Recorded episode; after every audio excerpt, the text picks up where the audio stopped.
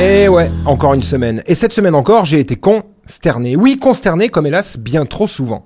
Quand on est con, on est con. Que dire, si ce n'est que partout où l'on regarde, partout où l'on écoute, la consternation est de mise. Elle s'impose à nous, comme avec le protocole dans les écoles, comme avec le niveau de la campagne électorale, et j'en passe. Vaccinal.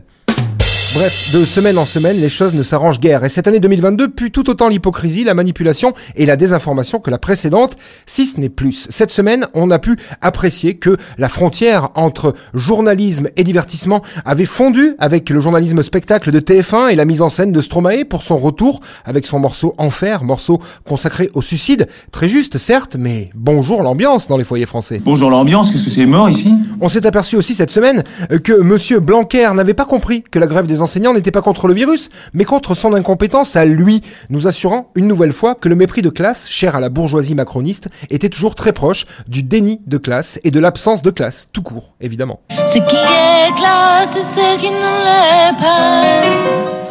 Tandis que les événements au sein des Antilles françaises sont eux aussi minimisés, éludés, pour éviter de soulever les problèmes de fond auxquels nos amis des départements d'outre-mer doivent faire face, dans ces départements tenus euh, par les béquets, tandis que Poutine gonfle ses muscles et son influence en envoyant l'armée russe faire la police au Kazakhstan, en tirant sur les manifestants, eh bien, on s'émeut dans l'hexagone de la règle des 500 signatures, traditionnelle litanie de janvier, chaque année de scrutin présidentiel, avec certains candidats bien hauts dans les sondages qui n'arrivent pas à obtenir les parrainages. Cherchez l'erreur.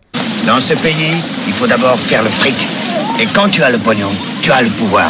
Et tandis que le Québec taxe les non-vaccinés et que les Allemands utilisent les données de leur application anti-Covid à des fins mercantiles ou sécuritaires, les débats tournent autour du pass vaccinal et les députés sont ravis puisqu'il ne sera pas obligatoire pour eux et leur fameuse immunité vaccinale. C'est à gerber, mais on n'est pas surpris, on a l'habitude. Ah bah non, j'ai pas dit ça. Non mais tu l'as pensé. Heureusement, il nous reste des vrais rebelles, comme Novak Djokovic, l'irréductible serbo-gaulois qui résiste et fait valoir son passe de star pour jouer malgré tout l'Open d'Australie, qui, il faut bien le dire, serait le flop de l'année sportive sans sa participation. Encore une fois, deux poids, deux mesures, même si je salue son entêtement, toujours moyen à la volée, mais quel revers J'ai des mains faites pour l'or elles sont dans la merde. Une semaine qui donne le ton pour l'année qui nous attend, avec une gauche qui ne fait toujours pas le poids et qui, malgré les velléités de certaines, ne trouve pas les ressources pour s'unir. Alors que le candidat de gauche idéal à mes yeux est fait d'un petit peu tout cela. Le programme de la France insoumise, mais sans Mélenchon. Le franc-parler de Poutou, mais avec un vrai parti. La gastronomie de Roussel, mais sans oublier les véganes. L'éloquence de Taubira, mais avec un programme. Certaines idées de Jadot, mais sans l'écologie libérale. Le brushing d'Hidalgo, oui, désolé, c'est tout ce que j'avais à son crédit, mais sans la gauche caviar. Alors, l'espoir est peut-être à nos portes, mais personne n'entend l'interphone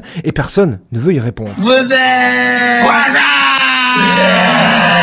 En politique, finalement, c'est comme dans un rond-point. On a toujours l'impression de tourner à gauche, mais on finit toujours par sortir à droite. Et cette année, hélas, ne devrait pas faire mentir ce vieil adage. Heureusement, il nous reste les soldes, la surconsommation à l'envie, en dépit des besoins, une façon d'exister dans un monde ultralibéral qui se dévore les membres tel un zombie schizophrène, et des citoyens ravis de scier avec énergie et précision la branche sur laquelle ils ont posé leur gros cul.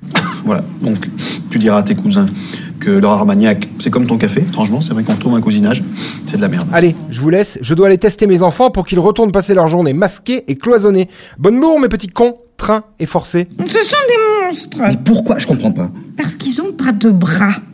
Hein? Ils ont pas de bras, les oiseaux. C'est affreux. J'ai toujours l'impression qu'ils vont culbuter vers l'avant. Ça n'a aucun sens.